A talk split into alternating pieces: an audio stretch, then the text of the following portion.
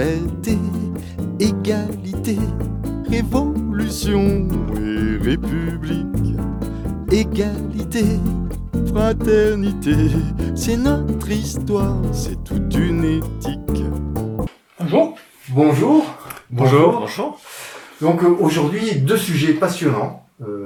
On a évidemment travaillé un petit peu cette émission avant euh, pour, pour euh, faire le tour des sujets euh, que vous avez abordés tous les deux. Alors un sujet sur les abeilles et les frelons asiatiques, peut-être particulièrement sur les frelons asiatiques avec toi Philippe et puis et puis un deuxième sujet sur la LPO. Alors tu nous expliqueras peut-être un petit peu mieux ce que c'est Florian parce que je pense qu'il y a plein de gens qui savent grosso modo ce que c'est, mais pas plus que ça. On commence par toi, Philippe, alors. Hein. Oui. Euh, donc, tu viens euh, apiculteur dans, euh, ici, localement. Hein? Voilà, je suis apiculteur amateur sur Val-Slébin. J'ai une dizaine de, de colonies. Euh, je fais du miel de toutes fleurs, du miel de châtaignier, voilà. Oui. Et, et donc, tu...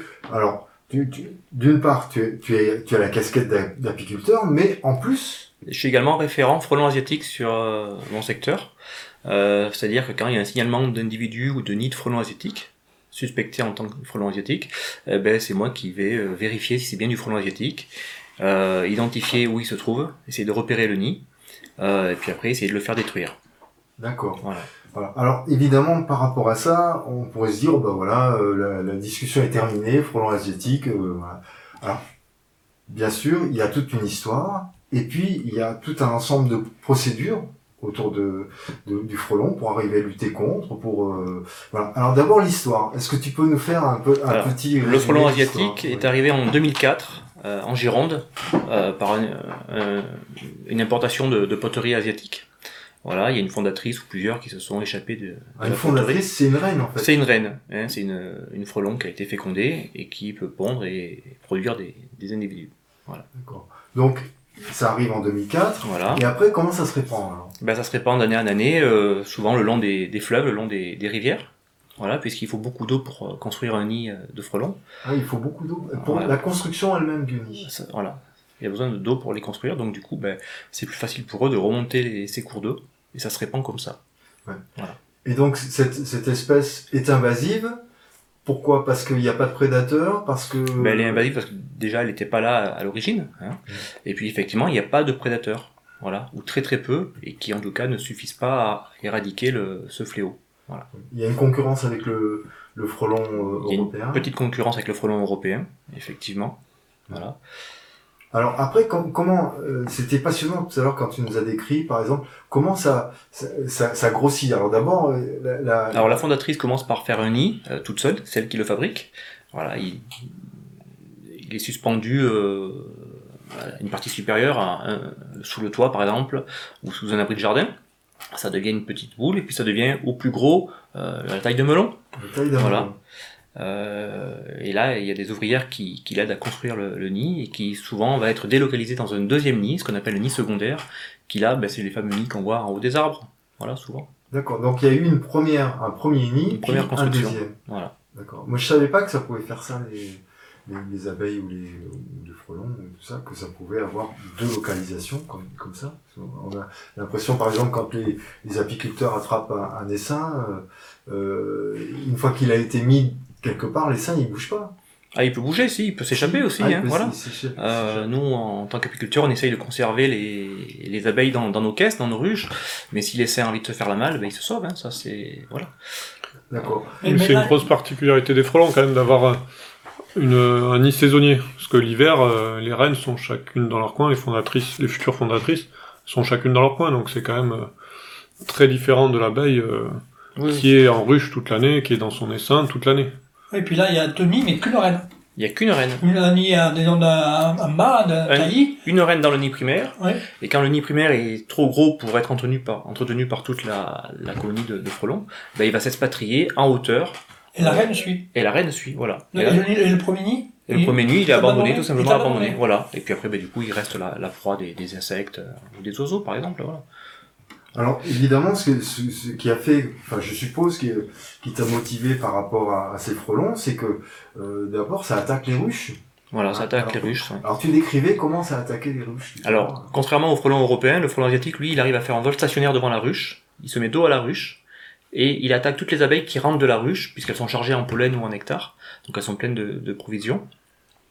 Et euh, c'est pas tant la prédation, c'est-à-dire le fait que le frelon va manger la- l'abeille, c'est surtout le fait qu'il va assiéger la ruche, euh, et les abeilles ne vont plus oser sortir ou rentrer, et du coup elles vont plus avoir de provisions, il y aura plus de naissance, et la ruche va en 15 jours peut euh, péricliter. D'accord. Ouais. Et donc, euh, alors, les dangers de ce frelon asiatique, puisque tu nous écrivais que quand même, euh, on, on peut mourir hein, de, de Oui, oui, il y a eu un cas il y a encore pas si longtemps que ça, en cas de multipiqûre. Euh, le frelon asiatique a un dard de 6 mm, hein, donc c'est pour dire qu'avec un polo en coton, on n'est pas du tout protégé, même avec une tenue d'apiculteur. Ce qui est dangereux, c'est quand on s'approche trop du nid. Voilà. Euh, au printemps, quand un nid primaire est dans une haie, sous un abri de jardin, dans lequel on va jamais, tout à coup, on va ouvrir le, cet abri pour le, euh, faire l'ouverture du printemps, euh, sortir ses- son jardin sur sa terrasse, euh, on est surpris par le, par le nid et tous les frelons peuvent vous sauter dessus. Voilà. On est en train de tailler sa haie, tranquillement, et puis tout à coup, ben, le, le nid se sent attaqué et, et vous vole dessus. Le danger est surtout là. Alors, tu disais tout à l'heure qu'il n'y a pas vraiment beaucoup de, prédateurs. Euh, il y en a quand même quelques-uns. Hein. Tu, nous en as parlé tout à l'heure un petit peu, Florian. Euh, Oui, alors il y a deux périodes. Il y a la période, on va dire, printanière, quand le nid est en, en fonctionnement. On va avoir euh, la bondrée apivore, c'est un rapace qui est relativement proche de la buse, mais qui a un régime alimentaire vraiment spécifique sur les insectes, notamment ben, les, le couvain, donc le- les larves en fait dans les nids d'insectes sociaux, donc ça peut être les abeilles dans des dans des on va dire des nids sauvages, hein, parce que dans les ruches en bois elle peut pas elle peut pas accéder, mais ça va être les bourdons qu'elle déterre dans le sol, des nids de guêpes qui peuvent être euh, sous des tuiles ou sous des pierres en zone naturelle. Et donc le frelon asiatique, son nid peut être intéressant puisque euh, ça va faire des, des galettes de, de, larves qui vont être importantes. Donc la bondrée, elle, euh, elle détruit le nid, elle prend ses, ses, ses, ses galettes de, de larves et elle les amène au nid pour nourrir ses petits. Donc c'est une espèce qui est euh, migratrice assez tardive en fait, elle arrive au mois de mai, elle repart on va dire fin août, début septembre. Donc euh, elle a une période de présence qui est vraiment liée euh, à l'abondance des insectes. Après elle chasse aussi quelques lézards, quelques sauterelles, des choses comme ça autour. Mais ça peut être euh, voilà un prédateur du frelon asiatique, ça a déjà été vu au moins sur des nids primaires. Et, euh, et voilà, c'est ça va être un complément. Après, euh, les prédateurs, d'une manière générale, ils, ils vont pas euh, détruire complètement leur proie, donc euh, on va dire qu'ils régulent, ça évite des pics d'abondance d'une surpopulation, mais ça va jamais faire disparaître une espèce. Quoi. Un prédateur, généralement, il, il consomme la proie la plus abondante dans son secteur, donc s'il y a une nouvelle proie plus facile, plus abondante, il va y aller dessus, puis dès que la population va baisser, ben il va trouver d'autres proies. Donc c'est un outil comme un autre, et après il y a le, le côté hivernal, où on va voir tout un tas d'espèces comme les mésanges, les pics qui vont gratter dans le bois, dans les fissures, où se sont cachées les, euh, les futures fondatrices, les reines, donc euh, seules. Elles se cachent pour l'hiver dans, à l'abri du froid, à l'abri du gel. Et ben les oiseaux qui, qui cherchent les larves dans les bois, dans, sous les pierres ou autres, ils vont pouvoir détecter euh, quelques reines isolées et donc limiter le nombre de reines euh, qui vont potentiellement construire des nids au printemps. Donc ça fait baisser un petit peu la pression, c'est pas une solution non plus miracle, mais ça contribue à réguler euh, D'accord. les espèces. Dans, dans, dans ce que vous avez décrit, euh, j'ai un petit doute. euh, donc, que la, une fois que la, que la, la ruche, enfin, je sais pas comment on dit, euh, pour, pour l'endroit où se retrouvent tous les frelons, euh, euh, est établie, tout ça, eh, eh, il peut, euh, ça peut durer longtemps. La, la fondatrice peut vivre plusieurs années ou quoi? Non. Non. Euh, une fois qu'elles sont dans le nid secondaire, euh, en général, on estime jusqu'au 15 novembre, les nids sont actifs. Voilà, les nids qu'on voit dans les arbres sont actifs. Et après, les futures fondatrices vont s'enterrer euh, dans une cavité, sous une bûche, dans un tas de feuilles. Ah bon, Voilà. donc, donc elle quitte le nid. Elle alors. quitte le nid, le nid est abandonné, euh, il est laissé à, à la proie des, des insectes, des oiseaux et puis des intempéries. Et euh, les fondatrices vont ressortir au printemps, c'est ce que disait Florian tout à l'heure, euh, et vont refonder un nouveau nid. Et, et elles, elles n'utiliseront pas le, le nid précédent. Non, non, jamais. Ah, d'accord. Ouais. Ouais, c'est une autre particularité, c'est vrai que bon, on a quand même la, enfin c'est similaire avec les abeilles, c'est que les mâles ils sont présents que l'été. C'est c'est pas comme euh, certaines espèces euh, où voilà, mâles et femelles vivent toute l'année là. Chez ces insectes-là, les mâles ils sont présents pour féconder les femelles euh, à l'automne, enfin l'été automne, Et après, ils disparaissent, ils sont éliminés parce que bah, c'est des bouches à nourrir et que, bah, voilà, notamment dans les ruches, euh, l'hiver, euh, ça sert à rien de nourrir des, des, des faux bourdons, là, chez les mâles, chez les abeilles, ça s'appelle les faux bourdons, mais, mais voilà, c'est, c'est vraiment particulier, euh, ça veut dire que la femelle, elle est, elle a son stock de, de, de spermatozoïdes, Mhm. et du coup, elle va pouvoir, euh, elle, elle-même choisir si elle féconde les œufs au printemps ou pas, et en fait, en fonction si l'œuf est fécondé ou pas, on aura des, des ouvrières ou des mâles. Et donc c'est la reine qui maîtrise tout ça. Et en fait, euh, du coup, c'est particulier où une fois que à fin d'été, on a beaucoup de production de femelles et de mâles pour euh, pour les féconder. Et c'est à partir de là que ça va se, se, se répartir par dizaines ou centaines de, de futures femelles. Mais sachant que la nature, sur ce type de, de dynamique, on va dire, eh ben, elle sait qu'il y aura de la perte, donc elle produit en quantité. Donc sur des petites espèces, euh, voilà, un éléphant, il va rester 4 ans avec euh, sa mère. Voilà, chez les abeilles ou chez les mésanges, on fait beaucoup de petits parce qu'on sait qu'il y aura de la perte. Donc c'est des stratégies, euh, bah, les insectes, voilà, c'est des espèces qui vivent pas forcément longtemps. Mais voilà, c'est la stratégie, c'est de diffuser. Alors, voilà, sur une espèce qui est nouvelle et qui et qui arrive dans des habitats où en tout cas pas d'autoconcurrence, et ben forcément, euh, il va y avoir un développement très important au début qui peut se réguler plus ou moins en fonction de des paramètres euh, autour. Donc euh, ce qu'on disait tout à l'heure un petit peu, c'est que ben, au plus le milieu sera naturel et équilibré, au moins une nouvelle espèce va s'installer rapidement. Parce que ben, elle va être tombée en concurrence avec d'autres espèces, il y aura des prédateurs. Et si on est un milieu euh, dégradé, on va dire euh, une plaine agricole très intensive où euh, il n'y a pas d'arbres, il n'y a pas d'oiseaux euh, facilement euh, proches parce que ben il y a peu de il y a peu de, de sites pour se reproduire. Euh, voilà, il y a des choses comme ça qui vont faire que ben on va avoir un milieu euh, plus sensible parce que ben il est il est il est déséquilibré. On, on- Donc- on, on- on sent ton, euh, comment dire, le, ton, ton- le côté scientifique de, où tu contextualises à chaque fois euh, le milieu et, et tout, tout ce qui, tout ce qui va permettre euh, à, à la ruche d'être générée et de, de, de Mm. continuer. Euh, ouais, les dangers. Alors, on, on a dit que ça pouvait, on pouvait en, mou- on peut en mourir, en mourir, que le dard est très très long. Est-ce que c'est fréquent qu'il y ait quelqu'un qui soit piqué Alors, le frelon asiatique est surtout agressif quand on s'approche trop du nid, Oui. à quelques mètres. Euh, Ouais. Si vous croisez un frelon asiatique qui est en train de picorer, une, enfin, de, butiner sur une, une figue, euh, il pense à manger, lui, il pense pas à vous attaquer. Voilà. Ouais. C'est surtout à proximité du nid qui devient dangereux. D'accord. Voilà. Euh, bon, en, en Ardèche, alors, qu'est-ce qu'il en est en Ardèche euh, Ben, en Ardèche, euh, Est-ce qu'il y en a beaucoup? Il y en a beaucoup, oui, il y en a Ouais. beaucoup. En 2018, il y a eu plus de 800 nids déclarés et détruits, voilà, grâce à la plateforme lefrelon.com. Alors euh, oui, qu'est-ce que c'est alors la, Alors la plateforme lefrelon.com, c'est une plateforme de signalement de euh, nids de frelons asiatiques, hein, où Mhm. chacun peut déclarer euh, avoir vu un individu ou un nid de frelon. Et après, on essaye, grâce au réseau de référents ardéchois, qui sont souvent des apiculteurs, de trouver le nid, de trouver le propriétaire du terrain où se trouve le nid, et d'essayer de le faire détruire. D'accord. Donc il y a, il y a- enfin, quand, quand vous voyez un frelon, euh, quand quelqu'un voit un frelon, il a, il a forcément pas euh, des attitudes euh, différentes. Tu disais tout à l'heure, Florian, par exemple, que euh, quelqu'un qui observe les, les oiseaux, il voit un frelon, il va signaler qu'il a vu un frelon qui vient boire à un endroit euh, donné, et ça va permettre d'alerter, entre autres, ce que tu, ce que tu es en train de dire, toi. Philippe. Tout à fait. Oui. On est complémentaires. Oui, voilà, c'est vrai qu'on re- on arrive à re- recouper là, notamment bah, sur ce sujet-là, le, le GDSA et euh, et donc la LPO un partenariat parce que nos, on va dire que les naturalistes en général, il y a un côté scientifique, même si euh, de plus en plus de citoyens participent aux actions de la LPO, il y a une base, on va dire, de naturalistes où on, on voilà, on a des comptages des oiseaux des jardins, par exemple, des choses comme ça.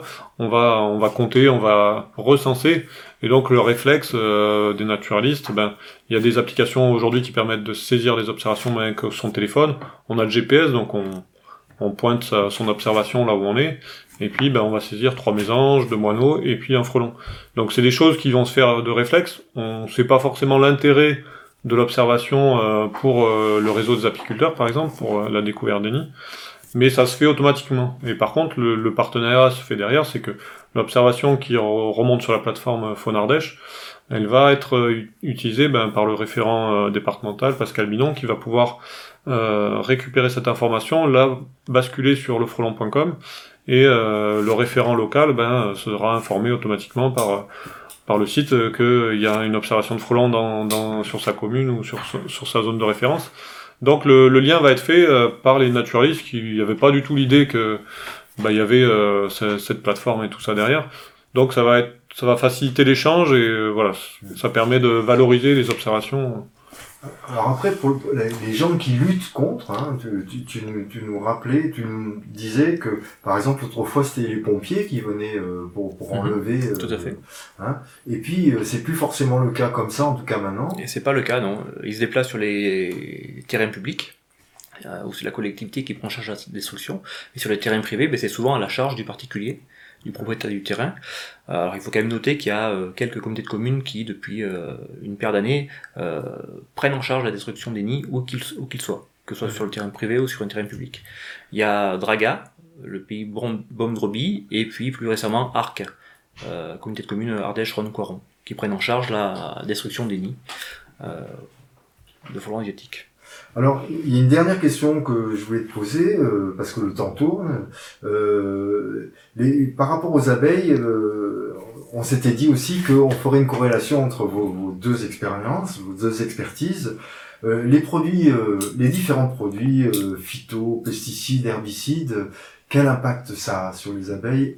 Évidemment, on reviendra après sur les oiseaux, mais voilà. Est-ce que toi, tu, alors tu n'es pas professionnel, hein, tu disais, hein, pour les abeilles, mais il n'empêche que tu en as sûrement quand même un petit aperçu. Alors j'en ai un petit aperçu, je suis pas trop concerné dans mon localement parce que il n'y a pas trop de pesticides dans mon coin, mais effectivement quand les abeilles euh, butinent des fleurs qui ont reçu du- des pesticides, ben, elles sont désorientées, elles ont du mal à revenir à la ruche, euh, et puis euh, celles qui reviennent reviennent avec euh, des pesticides et empoisonnent le, le couvain. Oui, d'accord.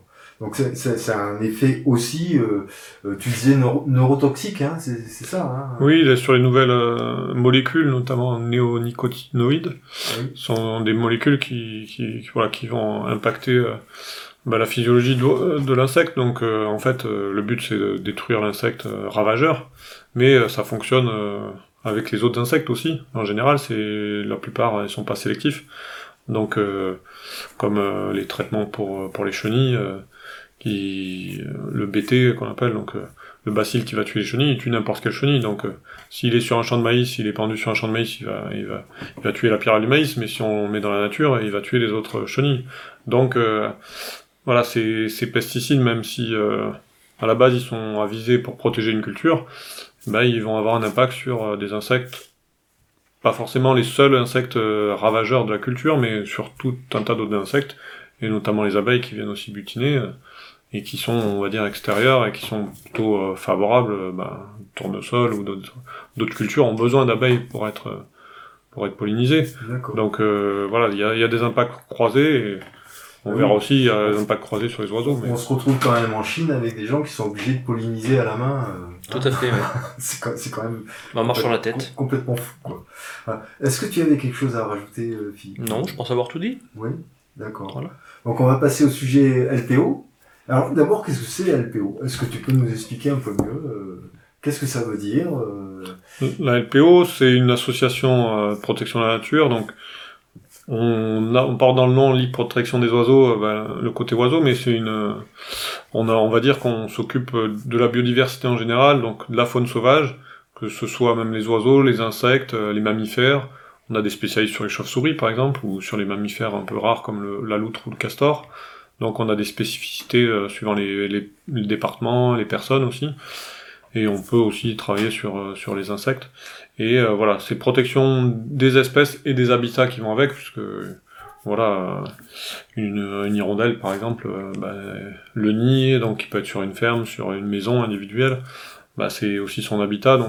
Nous, l'idée c'est de pouvoir euh, travailler globalement euh, sur la protection euh, des espèces en, en général. C'est une approche scien- scientifique. euh, la, LP la LPO, on dit la LPO. Oui, la LPO, en fait, euh, la culture historique des naturalistes, c'est vraiment les- le côté scientifique, euh, connaissance en, en- en premier lieu. Donc c'est inventorier, compter, euh, comme on le fait au col de l'Escriné euh, pour les oiseaux migrateurs. Euh, on a un recensement annuel de- des oiseaux. C'est pour avoir une base. Et à cette base de connaissances, euh, ça peut être, on fait par exemple des points d'écoute sur les oiseaux. Chaque année, euh, deux fois par an, on passe sur euh, les mêmes sites et euh, on relève l'ensemble des oiseaux communs. Donc on, on recense au, cri, à la vue, et etc. On- en 5 minutes, on fait 10 points dans la matinée et on, cumule un ensemble d'observations. Et au bout de 20 ans, on a des informations sur des espèces euh, communes. Parce que euh, dire que l'aigle, on est passé de 1 à 2 couples, c'est facile, parce qu'on compte euh, le nombre de couples, le nombre d'oiseaux est assez précis. Sur les mésanges ou les hirondelles, on peut pas dire il y a euh, 300 000 hirondelles, on est passé à 310 000. C'est impossible. Donc on a des, points d'écoute, des, des zones de référence qui vont être, euh, qui vont servir euh, à des études à long terme sur les espèces communes. Par contre, ces, ces suivis-là permettront pas de détecter l'aigle parce qu'en 5 minutes sur un point, on n'aura pas détecté l'aigle qui vient chasser une fois par, euh, par mois sur le site par exemple. Donc ça, c'est des données qu'on collecte au niveau de la LPO, mais qui sont analysées par le Muséum national d'histoire naturelle. C'est des organismes euh, nationaux qui vont collecter l'ensemble des observations avec d'autres structures. hein. Il n'y a pas que la LPO, il y a les réserves naturelles, il y a d'autres euh, parcs nationaux qui vont contribuer à ça. Et ça, ça va être tout conforté au niveau national. Et on va pouvoir, avec ces données-là, avoir des grandes tendances sur les espèces. Alors, ce, ce qui, entre autres, motive le fait que tu sois venu, et je te remercie parce que je, je trouvais dans la préparation que c'était très intéressant tout ce que tu disais, c'était par rapport aux pesticides, entre autres. hein. Euh, Voilà. Alors le, les grandes tendances en fait sur euh, 25-30 ans, c'est euh, ces données-là, on, on- en fait on les, on note aussi un habitat en fait quand on fait ce suivi-là, on va noter des grands habitats. On va dire il y a le milieu agricole, le milieu bâti, le milieu euh, forestier, et, euh, et on va dire qu'il y a quelques espèces généralistes qui vont se retrouver dans l'ensemble de ces milieux-là. Donc les généralistes, on va avoir la fauvette à tête noire par exemple, le pigeon ramier qui peut être aussi bien en forêt que en zone agricole ou même en milieu urbain. Aujourd'hui, on retrouve dans les parcs et jardins. Euh, en milieu agricole, ben, on va avoir la perdrix, les huppes, les alouettes, différentes espèces comme ça. Sur le milieu bâti, ça va être les hirondelles, les martinets, voilà, des, des espèces qui, qui sont liées voilà, à l'habitat humain. Et donc, avec ces tendances-là, il y, a une- y a des choses qui ressortent qui sont importantes. C'est, par exemple, les généralistes, elles sont en augmentation. Sur cette période de de 25-30 ans, on a une augmentation des espèces généralistes. On a une stagnation peut-être sur les milieux forestiers, parce que ben voilà, le, le milieu forestier, il y a, y a de, de la déprise agricole dans certains secteurs, des forêts localement qui vont vieillir, donc euh, on a une, plutôt une tendance euh, enfin, stagnation sur, sur les espèces forestières. Sur les milieux agricoles et les milieux battus, par contre, là, on a une baisse qui peut être importante, qui peut être euh, pratiquement un tiers, donc euh, 35% de, de baisse d'effectifs sur des oiseaux euh, des milieux agricoles et des milieux bâtis. Alors les hirondelles, par exemple, euh, c'est des consommateurs d'insectes. Euh, ça, c'est la base de leur alimentation, ces insectes volants. Et alors, donc, tu parlais justement du fait que les insectes, il y avait une étude allemande, hein, Oui, oui. Tu parlais qui, qui, qui montrerait qu'il y aurait 75% de perte de population. Tout à fait. Alors là, c'est des études, euh, voilà, sur des, des stations où on capture les insectes, on les mesure depuis. Euh, alors là, là, la publication sur 27 ans de suivi sur 96 stations, donc c'est là, c'est de l'étude très précise où on mesure la, la quantité d'insectes, le nombre, la diversité, aussi le, enfin le, le nombre par espèce. Et donc là, c'est très très important. Et clairement, bah, 75% de baisse d'insectes volants. Euh, donc, euh, ce qui va être là, une source de nourriture, par exemple des hirondelles, des martinets, c'est évident que ça a un impact. Alors, c'est pas direct parce que ce qu'on va pas voir des hirondelles mourir, seulement elles vont faire moins de petits. Ou, euh, donc moins de petits, ça veut dire que l'année d'après, avec la migration, etc., il y en a moins qui reviennent. Et puis, ben ça, sur 25 ans, on a quelques petits en moins chaque année. Ben, au bout de 25 ans, on a une population qui décline. Et donc, c'est quelques pourcents par an, ben, même 1% par an. Ben, au bout de au bout de 25 ans, on a, un quart de la population en moins. Donc ça, c'est du long terme. C'est mais c'est sur les espèces communes, c'est comme ça que ça se passe quoi. Sur euh, les vautours, les aigles, on a eu des euh, des campagnes d'empoisonnement, des tirs. Là, c'était euh, des pourcentages importants de la population qui étaient décimés. Donc ça a été beaucoup plus rapide. Sur euh, les espèces communes, euh, ben, c'est ça se connaît sur euh, des, des longues périodes. Mais malgré tout, l'impact il est, il est important et il se redresse pas aussi facilement. Et, et sur la chenille processionnaire qui, avec le réchauffement climatique, remonte de plus en plus dans le nord de la France, qui a un petit prédateur, c'est toujours le même Ouais. que, le, que le guêpe, que le frollo. Euh, où ça en est? Eh ben les, mésanges, on va dire que globalement les mésanges sont des consomma- grands consommateurs de, chenilles. Ils vont avoir un impact de régulation, euh, mais sur des pics aussi, euh, on va dire qu'ils vont, réguler les pics. Après c'est c'est pas des prédateurs exclusifs, hein, ils vont pas pouvoir, euh, ils vont pas être que sur ces espèces-là, ils vont pas avoir un impact suffisant pour réduire complètement la population, mais ils vont, ils vont réduire, voilà, réduire localement les populations. Alors toujours pareil, on, je disais tout à l'heure, quand il y a un milieu en équilibre, bah, les espèces, il y a moins de pics, il y a moins de développement d'une ou d'une autre espèce ou telle ou telle espèce, ça va être euh, globalisé. Donc voilà, on, va dire un milieu urbain par exemple, les parcs et jardins, euh, ben les, les, pins ils vont être plus attaqués par par les chenilles processionnaires parce que ben, euh, il y a qu'un pin au milieu d'autres espèces, de chênes ou autres. Donc lui il va être euh, potentiellement attaqué plusieurs années de suite, alors qu'on est dans une forêt, il y a un pin une année, ben, une année ce sera un autre, il y a une régulation et, et l'arbre s'en remet, sauf qu'un arbre qui est, qui est consommé chaque année par les chenilles, il va s'affaiblir, il va, il va attraper d'autres maladies, donc ça va, ça va l'impacter à long terme. Donc, alors qu'en forêt, euh, la chenille processionnaire pose pas forcément de, de, soucis importants. pour les promeneurs, pour les promeneurs, je la trouve par terre au moment qu'elle descendent de, de l'arbre pour les s'enterrer. Euh, sur les chiens, sur les animaux domestiques qui, mm. qui vont lécher, qui après se retrouvent avec des nécroses. Puis même elle crache ce, ce fil là qui est très mauvais pour, très dangereux pour les yeux. Ouais. Bah, il y a des réactions allergiques, il y a des voilà, il y a des notamment bah, les chiens aussi où il y a des, des espèces qui vont être plus euh, impactées.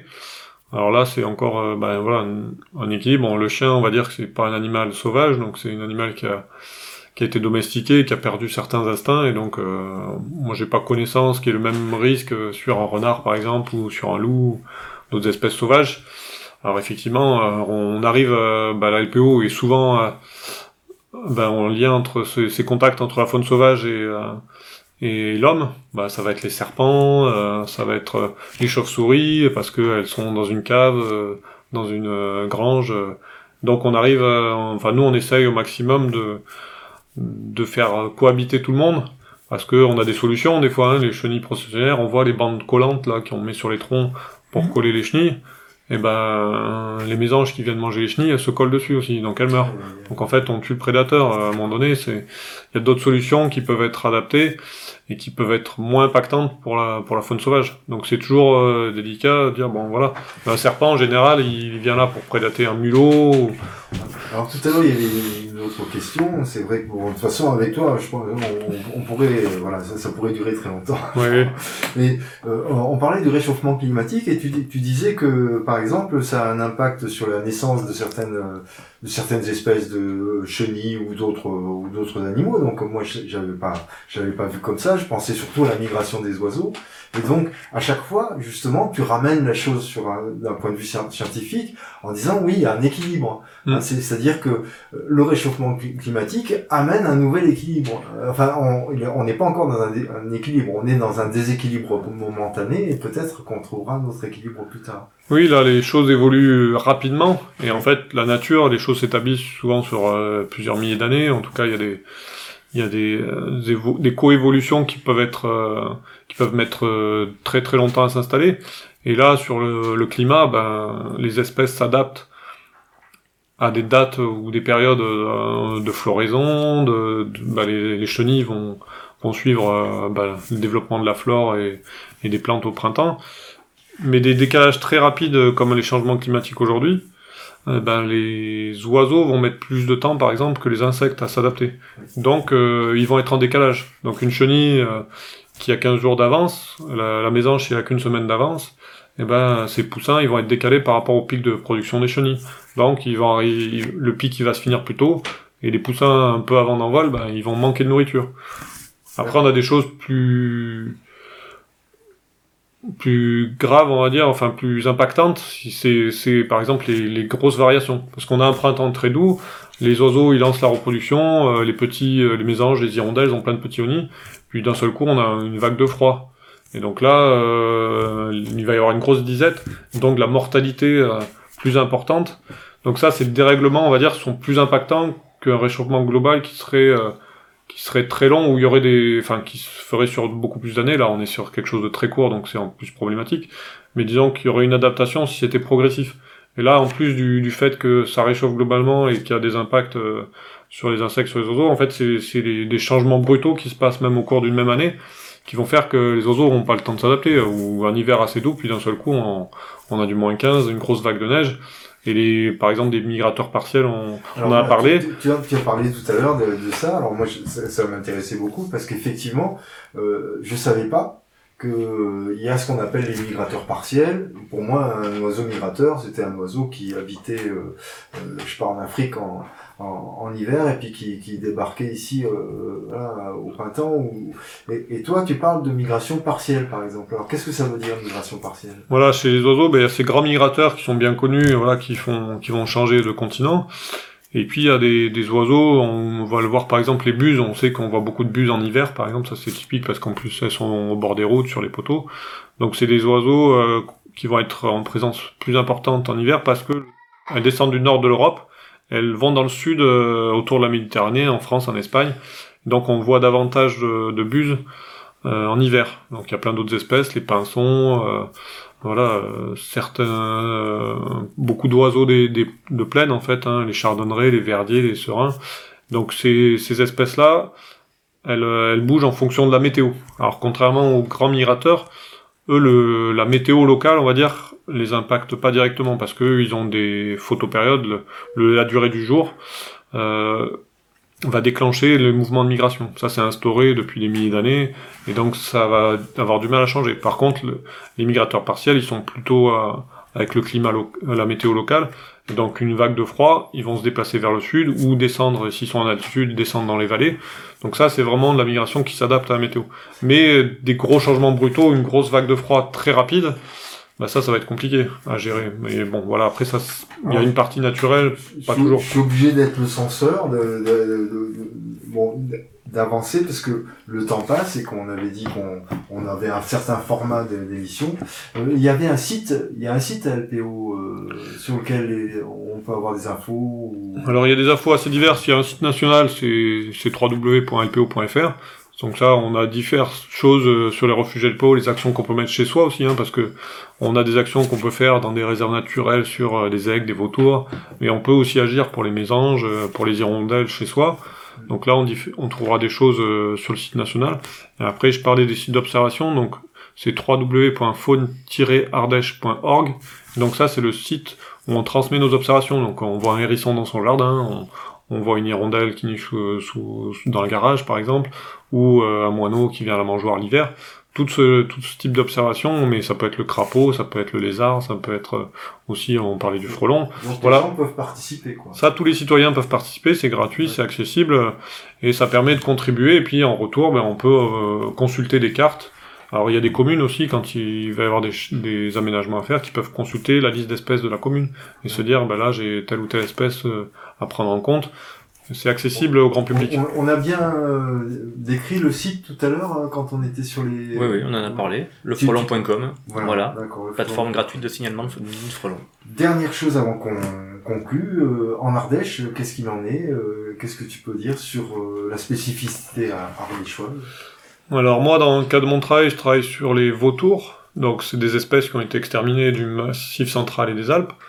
Donc on a un retour puisqu'on repart de zéro. Donc euh, c'est des espèces où c'est gratifiant, on va dire, puisqu'on a un impact euh, qui est concret. On travaille avec les éleveurs pour euh, les vautours mangent des animaux morts, ben, pour remettre dans le circuit naturel les animaux qui étaient évacués par un service d'écarissage industriel. Donc on, remet en nature euh, des, cadavres pour les vautours. Donc ça, ben, c'est un résultat qui est positif, hein, puisque les vautours viennent, on revoit régulièrement des vautours en Ardèche. On a d'autres espèces comme les aigles, l'aigle de Bonelli, l'aigle royal, qui recolonisent des sites en Ardèche. Donc ça, c'est des effets positifs qu'on mesure parce qu'il y a de la protection, euh, la réserve naturelle nationale des gorges de l'Ardèche, avec euh, le syndicat de gestion qui, qui met en œuvre aussi ses actions avec la LPO. Le parc naturel régional des Monts d'Ardèche travaille aussi sur euh, l'aigle royal. On travaille ensemble avec plein de partenaires et on arrive à avoir des actions concrètes. Donc ça, c'est positif. Après, on a eu des inventaires, mais à l'échelle locale, c'est toujours difficile. Mais en 2011-2012, on a fait un inventaire sur les hirondelles euh, de fenêtres, donc celles qui sont euh, sur les grands bâtiments, sur les, sous les génoises souvent. On a recensé 11 000 nids d'hirondelles sur tout le département en impliquant des bénévoles, des stagiaires, des citoyens. Donc ça, c'est quelque chose qui sera renouvelé dans quelques années pour avoir une vision, par exemple, au bout de 10 ans, et pour pouvoir avoir quelque chose de plus local. On sait que les hirondelles ont diminué, sur certains sites, on voyait plein de nids vides et en fait, euh, on se dit bah, pourquoi les hirondelles sont pas là? Le nid, il est, déjà il est présent.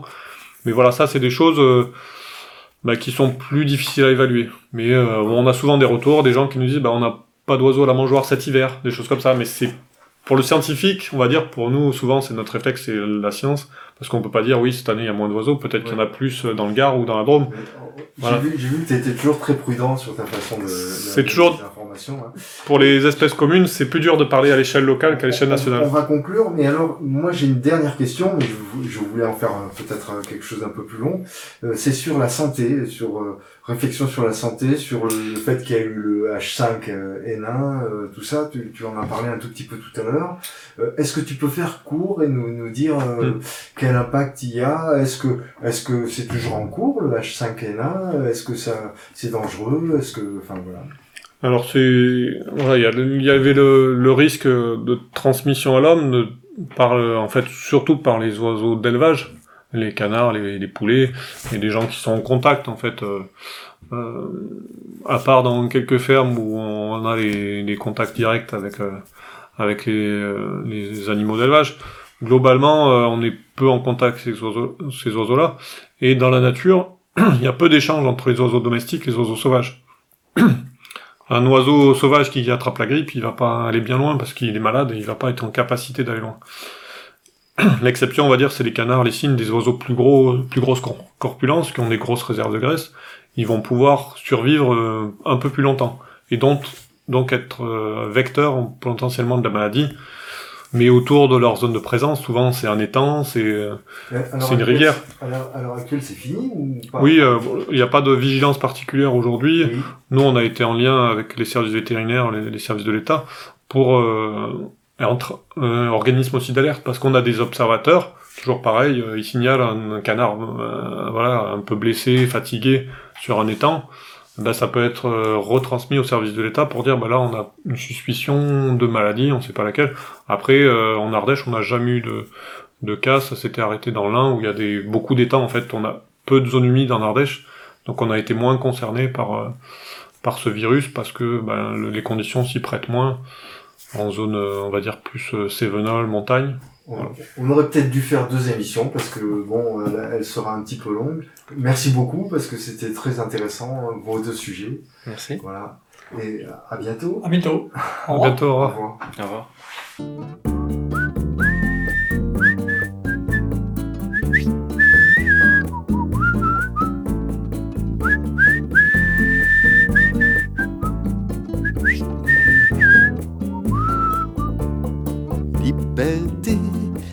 Égalité, révolution et république. Égalité, fraternité, c'est notre histoire, c'est toute une éthique.